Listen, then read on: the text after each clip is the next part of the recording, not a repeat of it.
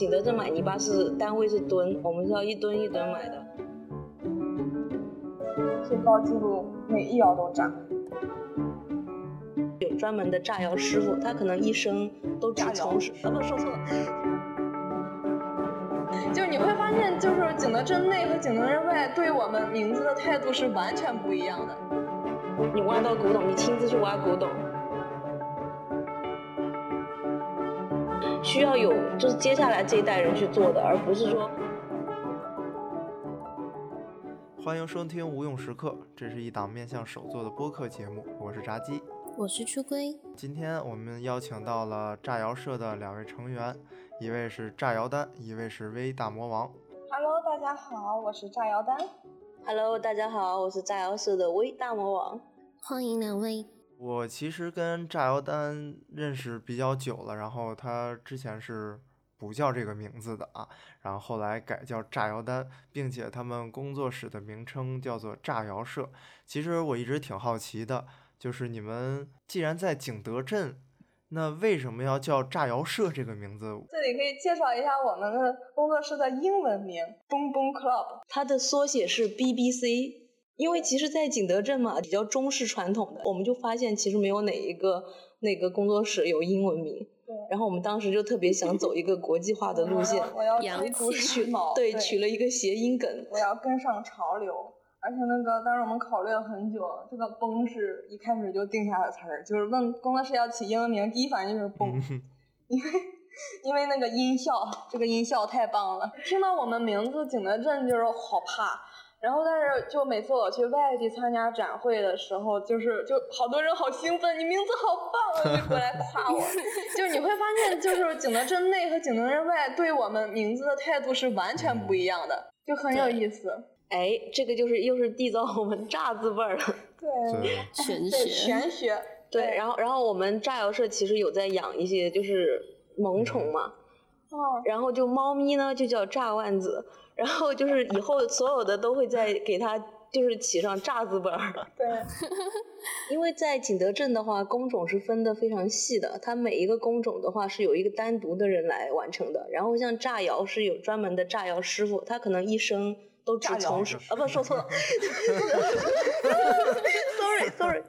嗯，说好给三二一。就是在烧窑师傅是专门的烧窑师傅，像一些老经验的，可能把窑，他可能三十年、六十年，他只做烧窑这一件事情，其他的工种他是不碰的。那么就是他们那么熟练的一个烧窑的过程之后呢，每次在烧窑的时候，他能保证那个窑不炸，跟就是完整的，就是成瓷率比较高嘛。但所以的话，炸窑两个字对他们来说是一个专业性上面的一个负面的词，而且就是。呃，景德镇因为有拜窑神的这个文化存在嘛，就是炸窑这两个字呢，在窑烧窑师傅的这个圈儿里面是个忌讳，就是当面都不能提的。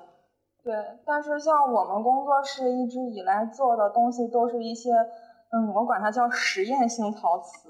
嗯。对，因为我们会做一些，会去不同不停的去尝试更多的新鲜的，不管是材料还是泥巴。还是釉料，还是造型，我们都会去尝试，所以每一次面对的问题都会不一样。其实不仅炸窑啊，还有一些像坍塌、变形、流釉、变色，就是发色，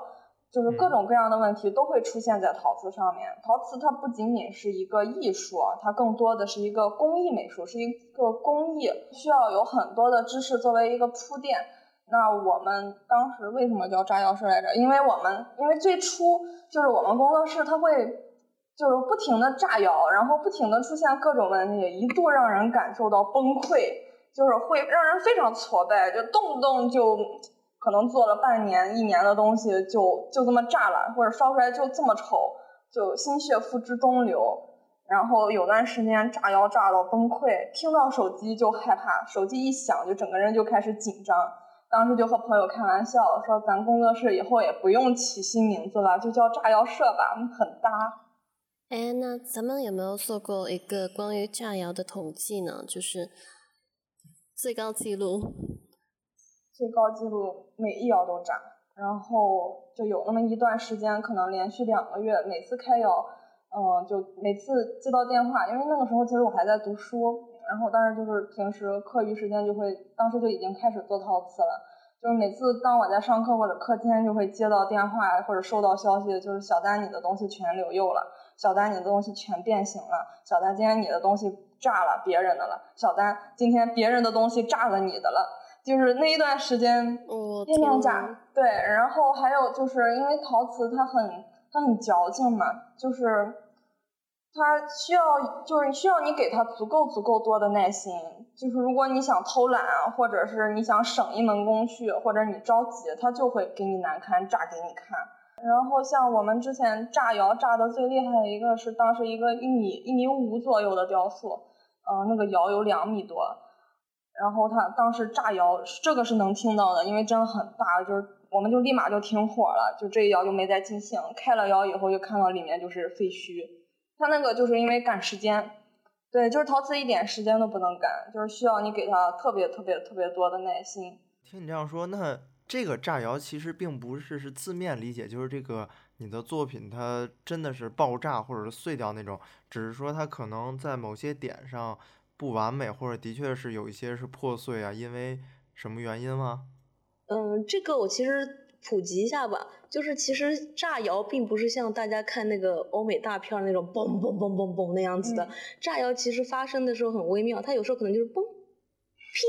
拼、或者是就叮叮就结束了，对，叮叮叮就结束了。但是呢，就是因为嗯，其实像我们烧窑呢，它会出现一些裂痕。或者像一些釉面的那种缩釉肌理，对我们我们叫做缩釉，或者它会出现一些，就是可能就是当你的设计不当的时候，它空气排出的时候速度不均匀，导致于一个物理现象的，就是砰，它变成了两半。就是其实并不是像大家想象的那种火光四溅，然后整个窑没了，然后一片废墟，像核爆现场一样，那个画面是见不到的。当当然核爆现场我是见过的。然后呃，对，然后可能像就比如说像嗯，就是炸药单这边，我们比如说烧一些比较大的作品的时候，它发出这些声响的话，你才能听到对这个炸窑了。有时候可能甚至我一整窑烧完要开窑的时候，我才知道里面炸了。对，甚至有一些可能像，嗯，因为我比较偏这个高温颜色釉这个方面嘛，就是可能它整个烧完了之后，你开窑才发现，就是本来应该瓷器上面的釉，它原全部移动到了窑上，因为它留下来了。对就作品上什么都没有留下，然后所有最漂亮的釉呢，在窑面上结晶了。然后我可能最后，那我是不是把这个窑拿去当做一个作品去跟大家交流呢？可以啊，是可以的。然后像嗯，正常情况下就是开窑的时候才会知道嗯见分晓，就是所以每次开窑都心惊胆战，就真的是心惊胆战。然后一一窑开好，有可能非常惊喜，也有可能一窑开好，这是什么玩意儿？有点像赌石。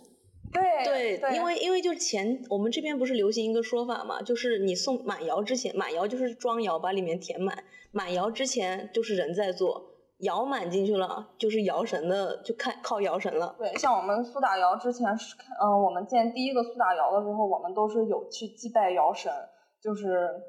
希望老天能给我们一个好运气。嗯，那你们在祭拜窑神上，这是一个什么样的流程？因为像一般的话，就是嗯，我们像烧苏打窑或者烧柴烧的时候，整个窑门是要用那个泥巴封住的，就是它嗯比较像建房子的一个过程。嗯然后可能你中间有一个小疏漏，或者你漏了哪个位置的话，就会呃产生最后反正肯定就是会炸窑嘛。然后呢，祭拜窑神实际上它会是一个像嗯一个仪式感，它会有不同就是有步骤，比如说呃点完香之后要围着那个窑转一圈啊，或者就是具体看哪些位置啊，实际上就是它会是一个充满仪式感的检查过程。嗯就是在点火之前烧窑以前，就是你做了一个这样的步骤，就是最后的检查一遍，你是不是有哪些工序没有做好。对，嗯，然后还有一个就是要怀有一点敬畏之心，我感觉其实是有的。就比如我烧到目前为止最满意、最满意的两件作品，嗯，两窑效果都很差，但是就两件，就有一窑是一窑全炸，就剩下一只，但是那一只是一只鹿，特别出彩。还有一个是那一窑的，因为苏打窑，我可以可以稍微介绍一下，就是我们那个苏打窑，它就是也是一个更靠天的一个烧法。它烧之前不做任何装饰，就直接白坯送进去，然嗯。后是在烧窑的过程中往里面喷各种化学物质，比如甚至也可以丢香蕉皮、橘子皮这种的，然后嗯。里面那些化学物质在里面产生反应，基本上就是那些物质走到哪儿，哪里就会形成一个什么样的效果，所以它出来以后效果非常的自然，也非常的不可琢磨。那一窑整体的，对那一窑整体效果都不是很好。但是有一件，当时我都疯了，就是可能我这辈子我觉得可能都不会再做出这么好看的颜色，但是也不一定。而且可能要补习一下，就是我们为什么要拜摇神这件事情，就是因为其实烧窑的时间是很长的，窑分很多种，然后像比如说一般我们会去拜窑神的这种呢，属于是呃可能是要烧七十二个小时以上的，嗯，就是你没得睡的，嗯，然后呢，它烧多长时间，冷却也要多长时间，哦，就是整个整个精神状态需要你是专注的。就是可能有像这边比较厉害的师傅，他可能就是都不离开窑，这整个三天是完全在窑的旁边。对，因为需要他来把控。因为可能就是一根柴升一度，你你投的时机或者各种状况的时候，温度升不上去了，升不下来了，这一窑就废掉了。对，我们烧窑师傅都刚老是跟我们念叨，嗯，烧陶瓷和做人一样，多一度少一度都不行。有道理。炸窑社现在成立。大概有多长时间？嗯，其实是一五年开始做的，满满满算都有五年了。然后，但是我们工作室可以分开，就是因为一部分是个人的作品，就是比较个人。嗯，对，因为我们其实还是想要做自己东西的。嗯。另一个部分就是是工作室的一个整体的一趴。嗯。然后是为了去更好的去把我们工作室传播出去。嗯。那你们现在就是工作室这一块主要的作品方向是哪些？就可以先说一下我个人，因为我我是雕塑专业，然后但是又是在景德镇读书，嗯嗯，所以我是自然而然就做了陶瓷雕塑，然后后来我又喜欢模型，想当时是想成为一名模型师，嗯，但是后来就是发现就是。模型它是一般大多都是树脂材质嘛，嗯，那种材质和我平时做的陶瓷我会不习惯，因为我平时已经习惯了陶瓷的这个触感，然后你再让我去做树脂的话，我会感觉就是那个质感它是差很多的，因为陶瓷它更具有可玩性，就是把玩的感觉非常好，嗯，就是虽然它很难，就是所有做模型的朋友他们也不是不想做陶瓷，而是不敢，因为真的很难。但是，就是正好我们有这个经验，对我们有这个工艺在手里，然后所以就想要更好的用自己这个用陶瓷材质，把自己想要做的事情去更好的做出来。嗯，那你工作室呢？为雕塑它是很考验泥塑基本功，陶瓷它是更考验工艺和知识，这两者相结合呢，还有一点相生相克的意思。然后在平衡中找矛盾，在矛盾中找平衡。然后，但是就是我还有我们工作室都非常拧巴，就不管是作品还是产品，我们都非要给它磨出来。所以这条是我们慢慢的现在就磨出了一条比较冷僻的道路，就是做潮玩模型和陶瓷相结合去做一个瓷玩。这个这个词是我们去给它定义的，一最初是我们给它定义，我们认为我们是在做一个原创，是在对，然后所以就是我们炸窑社是一个模型师的瓷玩家园，万物皆可瓷，也万物皆可炸，嗯，对，这里打个广告嘛，就是我们是致力于传统工艺基础上。陶瓷材质玩具模型的创意和开发。好的，这条广告费结束之后 交一下。说到这个拧巴，我还想到一个挺好的，就是像前一段时间不是马云来景德镇了吗？然后但是你马云走了以后，反而就是本来我还想到就是会不会就是我们是肯定会有一些工作室借马云来炒作嘛，就马云来工作室了怎么样？但是事后反而发现，就是所有工作室都不约而同的更加安静的去做东西了，因为因为就包括像像我们平时去摆那个试吉他的那个创始人，也是说就是大家不要去想那一些，就是我们还是要把自己东西做好。就是在一个风头来的时候，他们我们没有说是借着这个风头往上走，反而是要更加扎下根来去使劲把自己做到最好。就是陶瓷，就是我们想要让更多人知道，想要让更多人看到，就是陶瓷不仅仅是碗盘，也不仅仅是那种青花瓷，对，它是有更多可能性的，它是是可以去，嗯，因为它是一种材质，材任何材质都可以玩出花来。对，对，一开始我们做的时候，我真的认为我是在创新啊，因为我没有同行，我一直都在自己摸索。然后前段时间我刚做好了一个作品，当时就去找一个有经验的、那个丰富的那个老手艺人去帮我翻制模具，就是是陶瓷之中的一个步骤，因为陶瓷有很多步骤。景德镇的一个很大的好就是在于它陶瓷的工种划分的很明显，就可能有的师傅翻模翻了一辈子，有的师傅烧窑烧了一辈子，有的师傅上釉上了一辈子，专业，对他非常的专业，就是每一行的师傅都非常值得我们去跟他们去学习。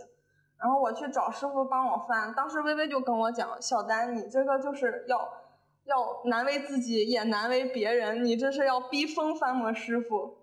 然后果然，当时我去找师傅嘛，那个师傅和我很熟，然后当时见到我，第一反应就好开心啊，就好久不见。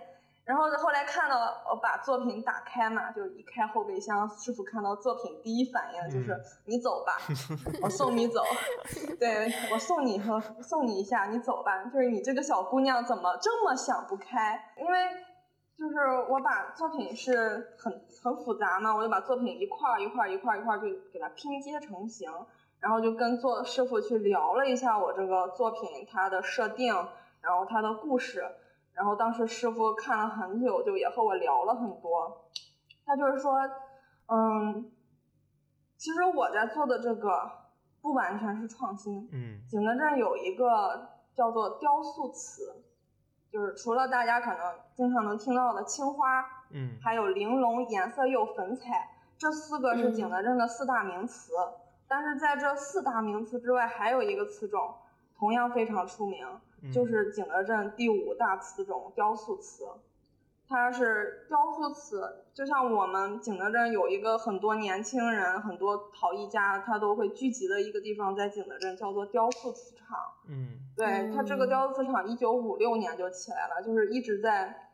就是当时是收拢了一批身怀绝技的雕塑大师，然后在雕塑瓷厂这个平台上做创作，生产雕塑瓷，是不是感觉和我们现在很像？那那就是说，在一九五六年之前，它就是已经存在的，然后在一九五六年那一年聚集在一起。在那个年代的话，景德镇有所谓的十大瓷厂，全部都是哦国家专供，然后以及就是那种呃外应该怎么说，所有的对外宣传的国瓷国瓷，嗯国礼哦就是只能只能是出口的，就老百姓其实是用不上的。官窑，嗯，官窑是更哦古一点的说法，就是在那个年代是外交的一个手，就像现在很喜欢送人家大熊猫，就是在那个年代的话，其实一定会有一套礼宾词、国宾词或者一些外销词，这个是作为中国传，就是一个中国文化的一个传承跟宣传的一个渠道，跟就是一个非常大的类别，所以当时的。十大瓷场其实是非常大了，几乎就是整个景德镇的所有的人都在这十个磁场里面工作，然后他们有不同的分工，比如说是像宇宙磁场是做什么的，雕塑磁场是做什么的，为民磁场是做什么的，嗯就是每一个磁场有一个专业的词种。嗯，我听这个师傅聊完以后，我还去看了一下他当时推给我的一本书，嗯就是一个官窑记录的一个书籍，里面都有记录的，就都有介绍到那个那个年代，然后雕塑磁场的盛况。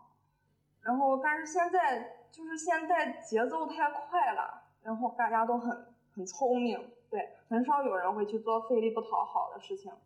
就是已经好少有人会去做这种细节丰富，还是这种原创造型的这种雕塑瓷，很少，我我没怎么见到过。因为其实像自古以来造瓷这件事情，不是那种皇家，你看那个所有的就是清朝的瓷啊，这个都是需要就是几代人，就是要亲之国力的。嗯对，就包括像到那个像我们刚刚说的这个十大磁场，后来也是因为就是我们国家进行了一个就国企改革，所以就是重新就是架构了之后，它才慢慢的就是人员分散了。而且本身雕塑瓷就好难，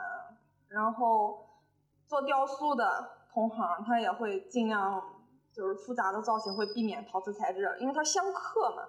然后做陶瓷的他们也会尽量避免太复杂的形态，因为不好烧。对，这是太理所当然的了，它不好烧嘛。对，所以陶瓷它的入行门槛又高，然后专业性人才就是可能雕塑专业的或者陶瓷专业的毕了业转行的也很多。它以前还是专业分配岗位，嗯，对吧？然后现在雕塑就是大家都很自由嘛，雕塑毕了业都是自由选择，就是很少有人选择坚持雕塑瓷。就慢慢现在雕塑瓷、陶瓷雕塑已经变成了一个越圆越好、越小越好的一个存在，就是越圆越小越好烧，就它就成了一个要求。对，但其实原来不是这个样子的，就是真正的雕塑瓷一度造型精美、工艺精湛，令人赞叹。如果你说雕塑瓷，可能我的印象只有那些佛造像、观音呀，像那些只有这些造像是用雕塑瓷。那个年代就是那就已经是创作了，嗯，对，是和人们生活信仰息息相关的一些雕塑的创作。对，所以我现在虽然同样是做雕塑瓷，但是我做的这一些我我认为原创的这一些，比如说《山海经》的故事啊、神话故事，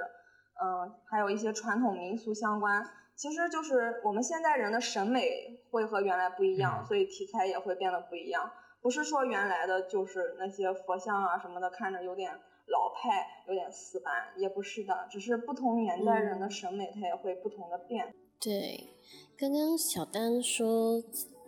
你认为自己是创新，但实际上不是创新，那？你们是怎么看待这个创新与传承的呢？我真的以为自己是创新，因为我做雕塑，我大学四年一直，我大学四年没怎么做过陶瓷，就是一直在深挖雕塑。然后到了后来，就是读了研以后，选择了一个就是陶瓷方向，然后就用陶瓷这个材质继续去把我做的雕塑去做出来。我认为这是一个很顺其自然的一个，很顺其自然的道路。然后走着走着，发现自己又有了新的兴趣，然后就把自己的兴趣再融入到里面。然后因为我身边真的没有人在做，我大学我们班没有一个人留在景德镇，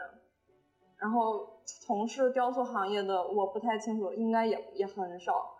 然后就是整体来说，有有一段时间我是非常孤独的，因为我，嗯，我会发现我没有同行，对我能和谁打交道，我只能和雕塑师傅。然后去找一些那个，就是其实就是这个师傅，我我会问雕塑师傅各种问题，因为别人告诉不了我，就是因为我的问题，嗯，可能只有我有，我所以我真的一直以为我是就要靠自己摸索，对，就是一次次炸出来的，就这一次炸了，知道哦，原来这样不可以，就一条一条把不行的去否掉，然后一点一点去尝试它每一个办法的极限。对我中间是失去了一个传承，就是中间失去了一个受受教育的过程，所以我一直以为我是嗯原创，但是后来认识到师傅，其实我就发现其实不是的。对我待在景德镇快十年了，就是像老师给我们的教育，还有学校的一些毕业设计要求我们用陶瓷材质做雕塑。其实这个，而且过程当中，我会去遇到什么问题，我就可以去找什么样样子相关的一些师傅去问问题。然后一般情况下，那些老艺人也会非常友好的告诉我，然后甚至会主动就追着告诉我，你忘了一个什么什么点，这个点你一定要注意。就是在我不知不觉中，其实我已经接受到了这种传承。对，所以我认为真正的传承，就是可能如果有一个老师。或者是如果因为景德镇它有一个师徒制嘛，这种是其实还是有的，只不过雕塑瓷它因为实在是受众有点小，它局限太大，然后也难度太高，所以它可能这个传承没有让我遇到。但是景它其实是各行各业的这种传统手工艺都是有这种师徒传承制，那也是一种受教育的方式，就是你可以通过这种很专业、很很专的这种方式去接受传承。那像我，我感觉我有一点野路子。对，就是因为我什么都敢做，什么都敢试。那师傅看到我就想撵我走，也不是一次两次。但是反而像我们工作室，像我这种跌跌撞撞去尝试出来的这些，其实是另一种方式的传承，就这种不冲突。就是像那种更专业的传承，他们能够更多、更好的学习到各种技术。然后像我们呢，就会在这个过程中融入到更多我们的所思所想，去让它进行一个和这个时代。更加关联，就更加贴近人们现在生活的一种改变。嗯，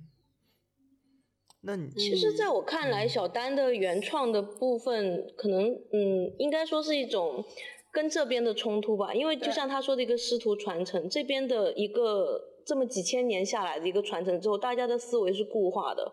然后呢，又是像我们在窑设计，我们其实有就是就像我们刚刚说的嘛，就万物皆可瓷。嗯可能我们对待这个陶瓷的态度，就可能像呃，因为我其实是比较晚加入在窑社的，我们可能是把它当做一个材质，嗯而不是说这个东西只能做成一个杯子，只能做成一个器皿。就是我们可能是在用一些比较传统的工艺，但是在表达一些比较现代人的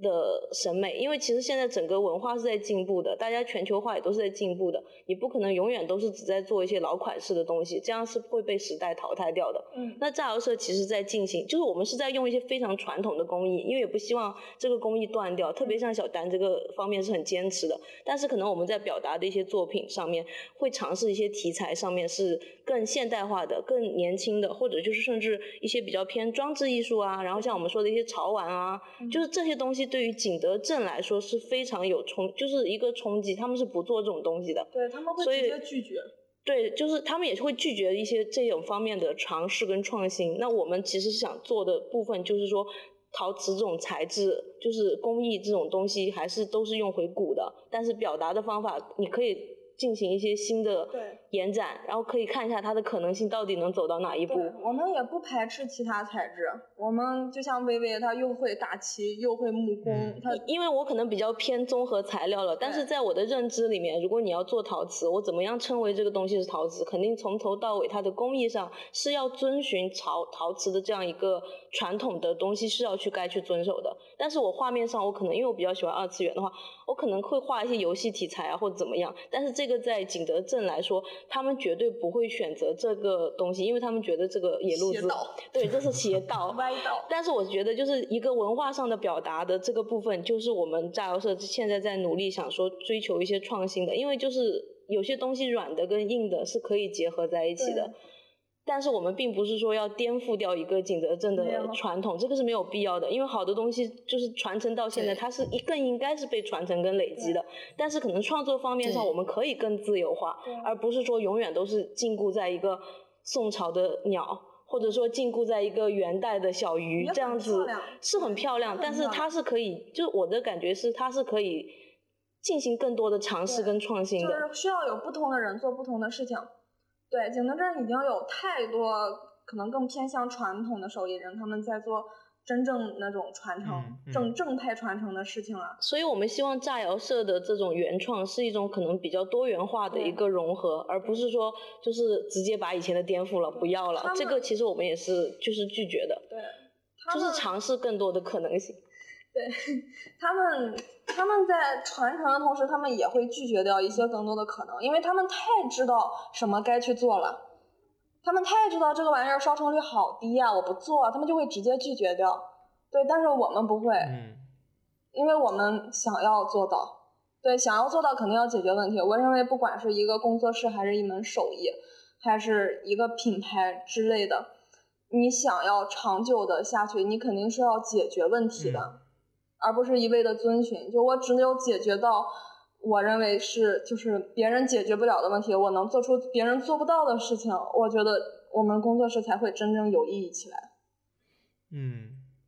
所有的创新都会讲究就不破不立嘛，嗯，就是我觉得这个是一个理念，就是如果你是抱着一种就是嗯你在挑战你自己，你在就是可能会发现更多的，有时候就是可能就算它烧裂了，我也可以把它看成是一种机理。对于我来说，它可能是一个惊喜；就是对烧窑师傅来说，这完全就是一个惊吓。怎么可以能有一条裂缝呢？这个在于他来说，他是不能接受的。但是可能我就会觉得说，这个在我的作品上，它就是体现了这个泥的一个性质对它。很我甚至对我甚至能看到它就是一个泥巴的这个状态是很好的。对，而且就比如像我有的作品，它可能或多或少都会有一些大大小小的问题，但是其实喜欢我东西的人，他们不会去把注意力放在这儿，他们更注意的是整体，就是这个东西有灵气，或者我喜欢，而不是说这个工艺怎么那种从业几十年的老师傅，同样特别值得人尊敬。嗯就像我那个师傅，他当时和我聊天嘛，就是他接过模具的手的时候，就他特别感慨，就快把他说哭了。对，因为因为他很难，他很委屈。他说他已经，他年纪已经很大了，我感觉都有七十岁。对，他说他已经很多年没有翻到这种雕塑瓷了。在他年轻的时候，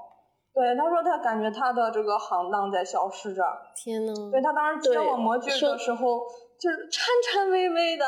而且他就是在雕塑瓷厂的一个很黑、很阴暗、潮湿的一个作坊里，就这么做了一辈子。对，说到这个我特别有感触，因为特别多的老师傅他会遵循一个就是这种工艺上面的一个流程跟讲究，它是很多东西是有标准的，烧到多少度啊，然后包括它的一些硬度啊，他们是会有一个已经就是成文的规定，然后铭记于心。但是我的感觉就是包括像，因为古代烧窑的话，它会有树木的资源，它会有矿物的资源，这些东西很多是不可再生的时候，对，到我们的后代的话，其实它已经没有办法再做出来了。那现在科技进步的话，你是否是不是需要就是用一个新的方法，或者用别的方法来代替这些已经缺失的材料？就比如像景德镇有一个很有名的那个高岭土，那它挖完了就是没有了呀。那你不能就是说有用为了追寻这样一个就是可能固有的规矩，那你把一个整个环境置于不顾。那但是现在的科技其实已经可以用一些别的配料，就是一些配方非常安全的取代这个高岭土的开采，对环境也不造成破坏。那我觉得像这种类型的一些创新，就工艺上也好，材料上的创新，就是应该年轻人去做的。你去勇于尝试，你可能多炸几次，你就会发现一个稳定的配方。对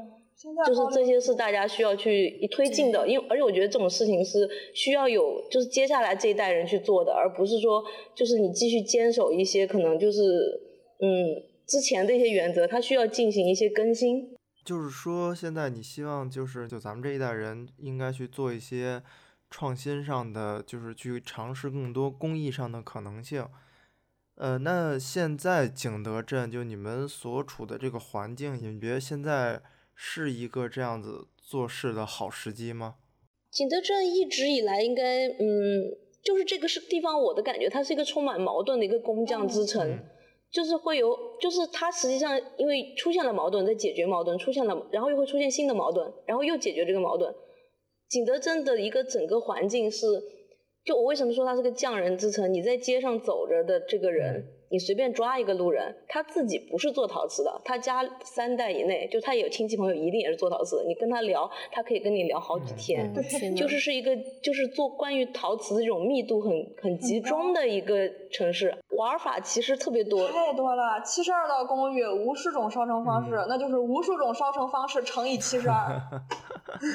就在这个地方，其实怎么说呢？永远都会有新的人来，就是学这个工艺，然后永远也会人有人走，就是其实很多外国人。可能他在这边学完了之后，回到了他的地方，然后进行一些他的炸窑，就是各种把这个文，就是一直一直都有人来，一直都有人走，所以这边也不存在说你说哪一个时代是最好的或者不好的。但是我觉得近两年来的话，其实特别好，是为什么？是因为这边的大部分匠人都会有一个习惯嘛，就闭门造车，或者我需要个闭关。这个是就不论是陶瓷，其他材质也会有这个过程，因为你需要有一个密度很高的提升自己手艺的一个阶段。但是现在这个时代呢就很好，就是你做匠人了以外，你不用担心是说你这个东西做完了之后也就默默无闻在山里了。就现在网络时代到来了嘛，就很发达，就是进行就是无论文化传播也好，或者你的作品的曝光度也好，就是交流度，大家很可能在网上看到你了。就马上加你微信了。其实你要耐得住寂寞，才可能在记忆上提升。但这个时代其实挺好的，就算你来了景德镇了，你也不会跟外界脱节。对，我觉得景德镇挺好，因为我和微微不一样，我是在景德镇，我是大学来景德镇，然后顺理成章读书待了七年，然后我现在又毕业两三年了，满打满算十年。呃，我读书那会儿，基本上班里每个同学都会有一个工作室。是每个人都自己设立一个吗？我天呐！我来景德镇之前，其实也会在一些陶吧呀，或者一些别的那种就体验性质的环境，就摸过陶瓷这个材质。然后呢，出来的效果也不理想，然后我也不是很有兴趣，而且烧制的成本很贵，很多规章制度。对。因为其实我曾经是想在其他地方建立一个也是陶瓷这种材质的尝试嘛，但是你来到景德镇，所有的事情变得非常便利。嗯。陶，因为陶瓷可玩性真的太多了，好不好玩，微微？那也是因为景德镇有这个得天独厚的环境。你想想，就每个同学，每一个大学生，他都有一个这种开工作室去做自己东西的这么一个机会。然后你就可以去疯狂尝试，就成本也很低，因为像公公窑啊，还有像这种师傅，他们有很多都是按天算或者按窑算。对，这边有非常多的技术支持给到你，就是你自己还不会烧窑的时候，有人可以支援你；你自己不会做釉的时候，也有人可就是可能他已经做好了卖给你，对，就是非常的便利，不会是说离，但是你离开了景德镇，可能就有点举步难行的感觉。就只要你想学，你有无数的途径可以让你学到你真正想学的。所以就是在景德镇工业化流程非常的便捷。这个流程非常的顺畅。我在北京这边，朋友他自己的这个，他是在学校里面，然后是做这个陶瓷工作室，然后是直接面向于大学生的。对，然后有时候我去他那边玩，就说实话，他那样，他是个电窑，然后我相信在北京，然后能找到这么专业的一个电窑，还是挺难的。对，已经非常稀有了。你可能要跑好几环，你懂我意思吗？就穿过整个北京，这也是我回不了老家的原因。听完你们说这些，就是对于景德镇现在，对于年轻人的包容以及整体大环境现在越来越好。而且就是景德镇有一个特色，就是这边会有一个周末集市的制度。乐天就我我们称为练摊儿。嗯。就是可能嗯，我举个例子，比如说像我刚刚来景德镇的时候，我烧了特别多的东西。然后烧完之后，我就发现一个问题，我把它放在哪儿了？你说送朋友吧，我也不可能，就是就是产量过高 的状况下，没有人要。因为你想学东西，你就会不停的做东西。对，你要比如说像我试那个青花或者我试颜色釉，我真的是要画很多的，而且就是像可能我像我这种稍微有一点绘画基础的，画起来其实还算快吧，就是产量就非常高，可能一窑就烧了几百个，那这个几百个怎么办呢？对，就在这个时刻呢，就是。我在这边路上认识的一个小伙伴，就真的是网友，就是纯粹是在一个网上认识的。他跟我说：“那 OK，那你去摆个摊儿吧。”嗯，然后我就很觉得很神奇，因为就是也没有底气嘛。然后景德镇很好玩，它是从周五一直到周一会有一些就是半天。差不多半天为主的一个集市，然后每年可能五月跟十月会有两个特别大的国际性的一个集市，所以就如果有朋有有兴趣的朋友，其实可以赶这两个时间来。一定要周末，因为错过了这个时间就没有人了。嗯，他是因为匠人都要做东西嘛，他是不出现的，你只有在集市上可能能见到他。对，然后你然后勾搭，然后跟他回工作室。对，就是 对勾搭这个词。然后当时就就是我其实一开始是没没太有信心的，就抱着尝试一下的那个感觉嘛，我就带着我那些不成熟的东西去摆了。个摊儿，结果就都卖掉了，供不应求，然后就自信爆棚，然后就是就是有一点那个状况，然后就不做完了。然后但而且就是我发现他的集市，我其实最喜欢去逛集市是为什么呢？因为你在集市上，其实你除了博物馆以外，就是可能大众。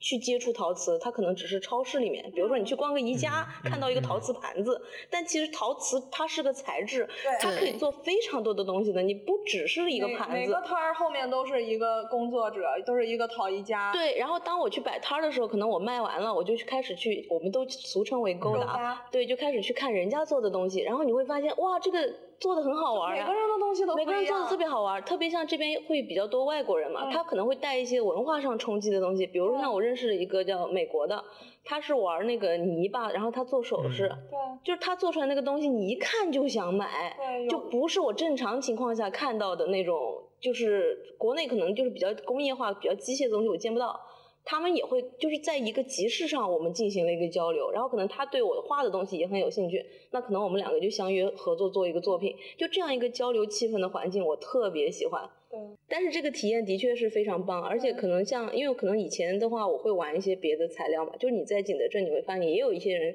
比如说有一些铁匠。做玻璃的，做毛毡的，做皮的，你们可以进行一些结合或者一起搞创作，这个气氛特别棒。这这也是我特别喜欢景德镇的一个原因。所以我就觉得景德镇需要这种别的外来的东西的一些激发它的一些活力嘛，就是太传承太久了，就是动一动。对，会有一些这样新的血液进来是非常好的事情。对，但是呃，也说一个景德镇不好的吧，我也不想把它吹到天上去。景德镇在某些方面其实也特别不好，就特别在一些版权跟原创的维护上，这边其实因为有一些比较资深的师傅吧，我只能这样说，或者就是可能我之前也跟炸鸡提过，我不太喜欢“景漂”这个词，就是会有一部分人他们可能因为可能也是来景德镇来了有有一段时间了，他只要看一眼就知道你这个东西是怎么怎么做出来的吧。然后他取你其中的一些精华，就是比如说他取你图案的一个小部分，对，然后他自己就生产了。对，在在景德镇其实这边这个状况其实也是有一个不好的，但是就是也并不好控制嘛，因为就是毕竟是一个集市的状态，对各行各业都有，但是这边可能比较明显，就是要对做一些可能自我保护。然后我当时其实没有，后来没有去摆摊的原因，就是我当时在做的一款产品嘛，就是可能我自己画的一些原创的一些图案，它取了一个，就是当时我那个东西其实就是卖的很便宜，我就是卖三十五块钱而已。然后他取了我图案的可能十分之一，然后坐在了他的一个晚上，然后他卖十块钱三个，然后他在我的对面 摆摊，好过分啊！然后就是非。对，然后可能就是他们甚至就是可能怎么说，就是会在这边的话，其实这个方面真的是要做好自我保护。就是像我做的那个鼠年吉祥物，对我很想，就比如像小丹做的一款，就是可能我们在某一个流程的时候，这个 idea 被人家看到了，嗯，然后可能比较大的一些作坊啊什么的，他马上会看到你的商业价值之后，他就进行一个量产。我还没烧呢。就已经在市面上贩售了，而且它用非常非常便宜的一个价格，非常丑，就瞬间就不想做了。对，就是反正我们好的也说，坏的也也描述一下嘛。就这个市场其实是需要，就包括像前段时间，就是可能像会有一些，就总理来了或者马云来了，他们可能会带一些这些所谓的思想进来，就是你应该怎么样去规整，或者你你应该怎么样去做品牌，就是在慢慢慢慢的和这些人进行一个。对，我相信可能就是未来可能几十年之后，嗯，会更好。对，但是现在这个比较一个，就是可能大家都还在大融合的一个时代，其实这个状况还蛮严重的。我感觉我们应该是属于景德镇第一批里面的了，刚刚开始。对，然后可能就比如说像，嗯，我们其实也会很可能就是可能你很多人会说我看不懂词嘛，同样就是一个东西，为什么这个是卖几千块的，这个是卖十块钱的，我看不出区别来，那就是怎么样进行一个，就是你怎么样的一个鉴别。对你可能要理解这个东西的话，那我们可能就会做一些，就是可能说明、尝试科普跟文化推广。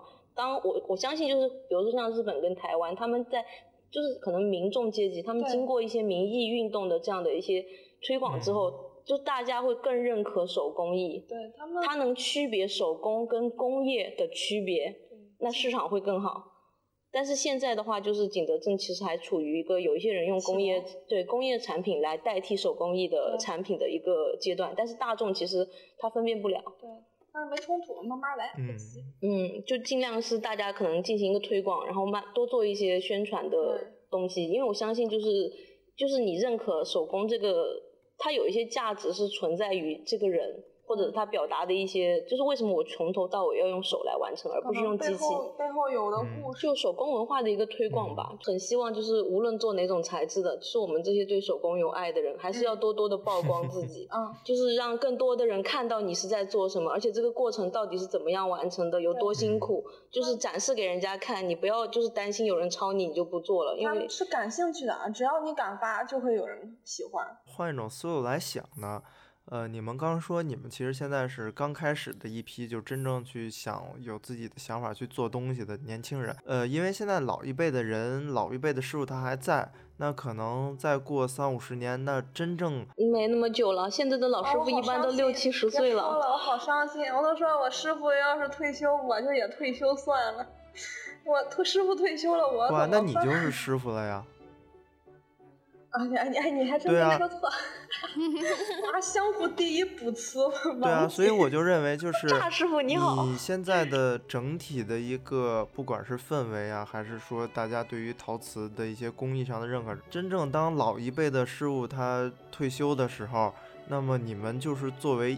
另一代的传承，你们所思所想，而且你们所见到的东西。就会一点点、一点点的向后传承。其实我觉得，对未来真的是挺好的。因为我是在大学当老师，在我们这种摸会了以后，现在已经在把我们会的去教给下一代。我相信慢慢就会越来越多的人加入进来。嗯，对于像我这种或者像听众这种，就是可能对陶瓷有一些了解，或者是说压根没有接触过，那你们有一些关于学习上的好建议吗？嗯，这么总结吧，就是我记得就是有人说那个，因为看那个人鬼情未了，嗯，然后觉得那个拉皮 倍儿帅太，美了。对，然后可能嗯看抖音，然后就是哗一个东西就嗯起来了。但实际上我很想说，就是如果就是有小朋友去淘吧体验嘛，你不要让他直接就去体验拉皮机，因为拉拉皮机其实是已已经是一个比较晋级的嗯对，是一个很高玩法了，就是其实还蛮危险的。就如果你臂力啊或者操作不当啊，就是会，因为我其实第一次使用拉皮机的时候，我就是不太懂用嘛，对就是就是一脚踩下去，它整个马力全开，然后整块泥就飞出去了，砸坏了一整块玻璃，还差点就是伤到人。人就是对，所以我就觉得，就是可能如果大家想进行一些初体验的话，就是尽量可能先了解一下，就对对对是你是到哪个程度的判断，就是甚至也不要伤到自己。比如说，其实。嗯，拉坯的人是很容易得那个应该叫什么腱鞘炎，几乎是必得。对，你的手会肿很两大块啊，或者就是无力啊。如果你就是抱着这种觉得这个东西很酷炫，体验一下的话，就别来景德镇了。这边其实更合适做一个专业的，就是可能你对陶瓷已经是有印象，就是有想要对这种材质可能就是更深入的一个了解跟学习，就是非体验性的。你要学会来景德镇会比较呃合适一些，因为就是景德镇它并不是一个很合适娱乐的地方。比如说你可能就是有可能怎么说呢，有两个小时的时间，你就想做成一个陶瓷作品，其实这个大家都知道是不可能的。但是如果你纯粹是想体验一下，那就是全国各地其实都有一些嗯嗯陶吧啊这种就比较初体验的地方，那可能我们会比较建议推荐你说，主要是看你的时间。那如果你时间比较少了，然后只是想初体验的了，那就在你的就近找一个体验馆。嗯，然后可能嗯，比如说像炸鸡这种，就是可能没有对有一点兴趣，但是完全没有专业基础的，那可能我们会建议你说，可能一个月左呃不不是说错了，应该嗯七天左右。然后就可以来，比如说像我们刚刚提到的乐天陶氏，就是景德镇会有一些这样所谓的教学机构，对对，它也会有提供一些不同时间的课程，你可以参加一个体验啊或者什么的模式，就过来七天。然后这个七天可以做到什么呢？就是会有一些比较专业的理论性的知识跟你疏导跟讲解，然后你也有时间去做一个完整的小作品，因为泥巴需要干嘛，然后也需要烧啊，也需要各种，这个过程是不可能给它加速的，嗯。所以可能就是一个七天的体验会是只是初体验就干。对，但是七天的话，基本上就是你可以学，就比如像我之前来的时候，我可能我对做器皿啊、拉坯啊，我不是特别有兴趣，我可能是对偏绘画呀、釉色啊这种感兴趣的，那可能我会去学一个翻模，也是一个星期就够了。走一圈，走一圈儿，对什么感兴趣，你就对，就是去深我们炸窑社的建议呢，你最好是挑一个周末来。第一件事情是什么呢？先先来玩一圈先去逛集市，你看可以做成什么，哪一个东西你有兴趣了，再去就是学习那一个方面就可以了。然后的话，可能就是逛博物馆，呃博物馆周一是闭馆的。就是博景德镇的陶瓷博物馆，可能就是你也可以给你一些，就是你先确定你其实想要做到什么程度？对，因为陶瓷分类分科，它七十二道工序可以分到非常细，你不可能在短时间内就全部学完。但你可以，但是你可以选择其中一个来对进一个切入点。像。我们以后也有可能会开课程，到时候课程就会划分的很细，比如就是一个为期半个月或者为期一个月、为期七天一个初体验，嗯然后去亲手去试一下。然后像这种就是半玩儿半学嘛，因为又逛集市又逛博物馆又学个东西，这种的话在景德镇叫游学。那如果游学不嗯能满足你了，那我们可以建议你就是在景德镇有一种方式叫驻嗯场。对艺术家驻场其实在国外已经很流行了，然后景德镇这边的话可能就是其实它的性质也是驻场，但是可能就是专业上不会说的那么明显。嗯那可能你可以来一个就是一到两个月的，就是类似像短租的形式。嗯然后的话，会有非常多的艺术工作室，就因为你自己没有那么多设备嘛，然后可能你需要入门的话，你会找一个对应的，比如说像我嗯想画画了，那我就会找一个专门是画画的工作室，然后进行一个驻场。驻场的话，费用可能就是按每天结算或者怎么样的，嗯然后就是借用他的呃老师资源也好，然后他的一些硬件设备也好，然后可能有一个场地让我来进行一个体验。对，这是然后两个，第一个报班，第二个驻场。嗯会有一些艺术展的一些，就是周期性的学校也会有这种活动，就是是类似像研修的，可以关注一些这些信息，然后就可以过来就是进行一个体验更深入的。每年的五月跟十月都会有两个嗯比较规模大的一个交流，就真的文化不交流，时代是不进步的，就是差距还挺大的。就是特别像你，你可以就是如果你想要进行一些交流或者更深入的学习或者什么，你可以专门挑那两个时间，就是安排你的一个行程。嗯但是就是换种说法嘛，就是如果你真的是要想做大做强，那要工业化路线，那是另外一条道路了。就是纯一个手工艺，或者你对陶瓷有兴趣的话，其实不太用担心说你过来这边会活不下去，因为这边的这个方面，就是毕业季创业还是挺发达的，就至少在我看来，在比其他的城市发达很多。对，就就是包容性。对。呃，它因为已经几千年传承了嘛，它已经非常流水线了，都不是包不包容的问题了，就是非常市场化，它的非常成熟，就是不会可能像比如说我在上海，我做了一个东西，然后我也不确定说拿去一个商场的那种参加一个小活动效果会怎么样，或者就是来的路人他根本就不喜欢，就是会有一些别的。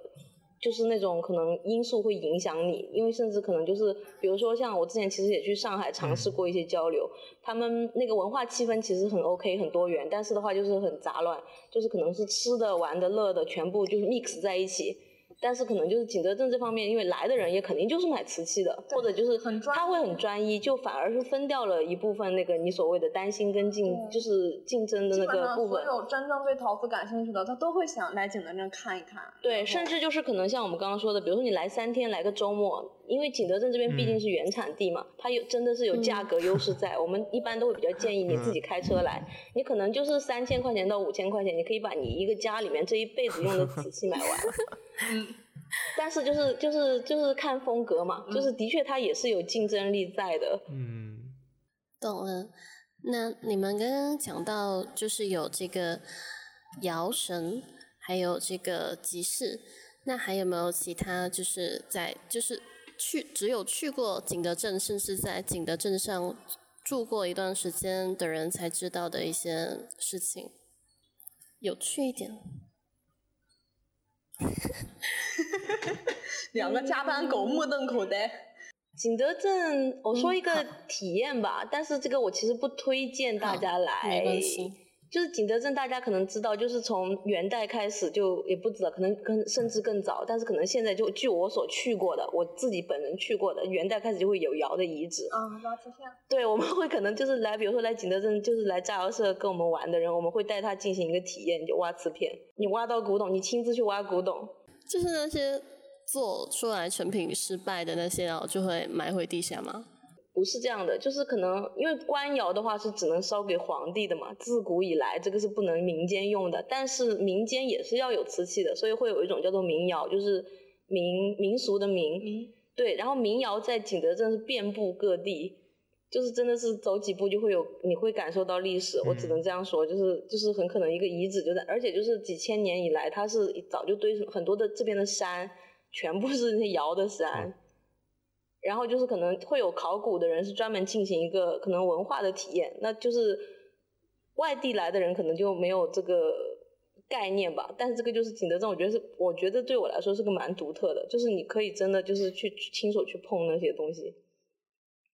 但是就是可能因为我不太推荐，就是呃。就是你自己去找这种窑址或什么，因为你可能会对它进行破坏嘛。就最好是建议是，因为我们这边可能会是，比如说会有老师带我们去认知一下，就是你怎么样在保护的同时，又有一个可以亲手去体验一下，就是挖古董的这种。都是读书的时候，就比如上上课，然后突然就，小丹你要不要去挖瓷片？哪里有新开采出一条？然后走，然后就拎着塑料袋，拎着小铲子就去了。然后可能我对景德镇好多的认知历史也是从这个活动开始的，因为就是我想知道这个东西到底是什么，我反而会去就是查资料，就是去学习它，是一个还蛮好玩的体验吧。我觉得外界对于景德镇的认知，第一感觉上来说就是这地儿就是一个做陶瓷的，你让他大众反正大部分人说这个地儿都说不出来其他更多的东西，对，有没有一些其他风土人情上比较好玩的点？问住我俩了。他他其实真的还蛮专一的，几千年以来真的只做陶瓷，他真的超专一。让我想，让我想一想。他超专一。就我说我有一段时间非常孤独嘛，因为在我眼里，他们那些做陶瓷的朋友都是同一个长相、同一个风格、同一个说话风格、同样的工作室，然后在做着同样的事情，然后他们的工作是拉坯，他们的爱好也是拉坯。就是他们会做茶具，因为他们喝茶；他们会做餐具，因为他们喜欢做饭。就就是这样，这超专业。而且就是说说到这个，就是呃，我们请就是我们加油社其实来了，之前有一个学员就过来嘛，嗯他其实一开始他喜欢做饭，嗯然后他为什么会来景德镇，就是因为他自己觉得他需要给他做的饭自己嗯做一个器皿。对哦，对很有意义。像我们工作室，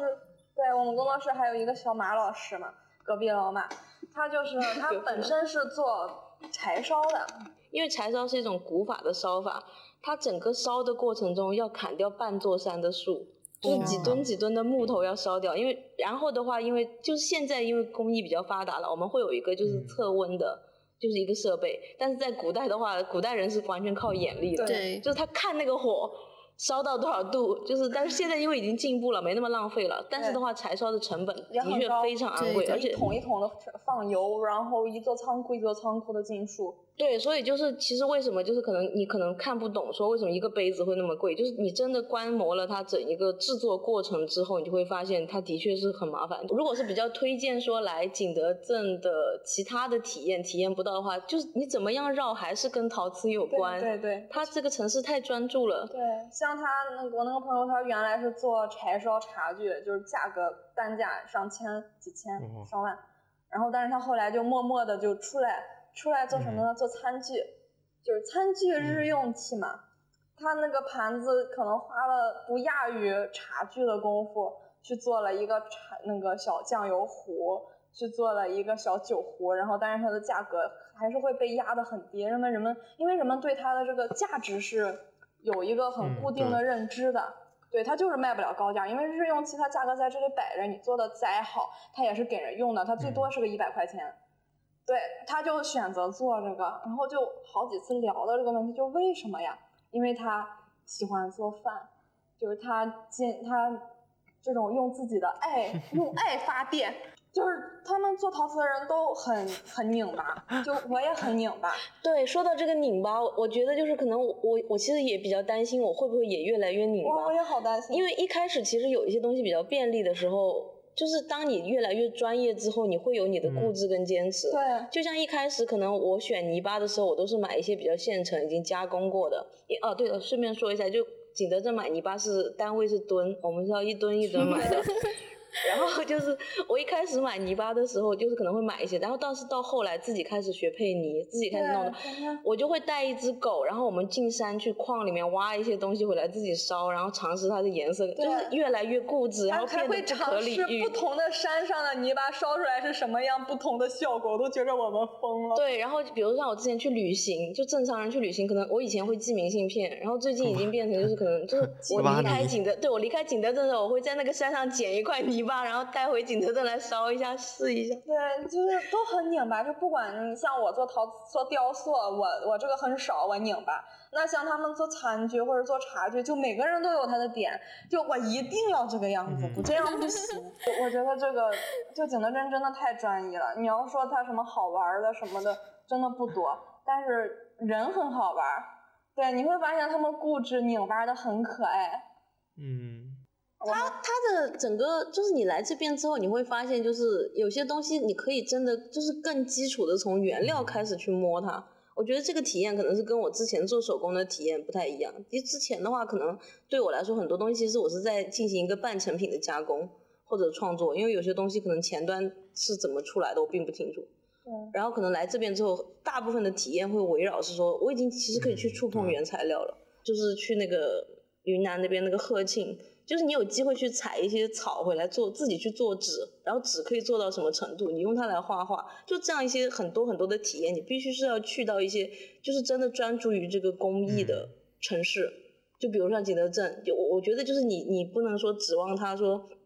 呃，可能他的某些方面很强啊，你说 GDP 啊，说那些他可能是没有的，但是他那么多年坚持下来，它肯定有它最发光的那个地方，你就只要去触碰那些地方，你一定会有所学到东西。太多了，对对对对对我们目前就是在景德镇做着这样的一个工作室，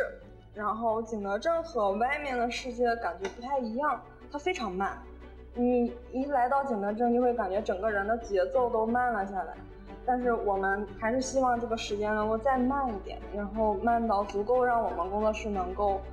做出更好的东西。今天和大家聊了很多，将我和微微我们一路走来的一些所得跟大家共享。希望大家能够多多关注炸药社，能够陪我们一起见证，就是我们工作室的未来。本期节目就到这里结束啦！欢迎大家在小宇宙、喜马拉雅、网易云音乐等平台订阅我们的节目。我们的微信公众号是无用时刻播客。如果你同样对手作感兴趣，欢迎你在各大平台与我们互动。不用时刻，下期再会。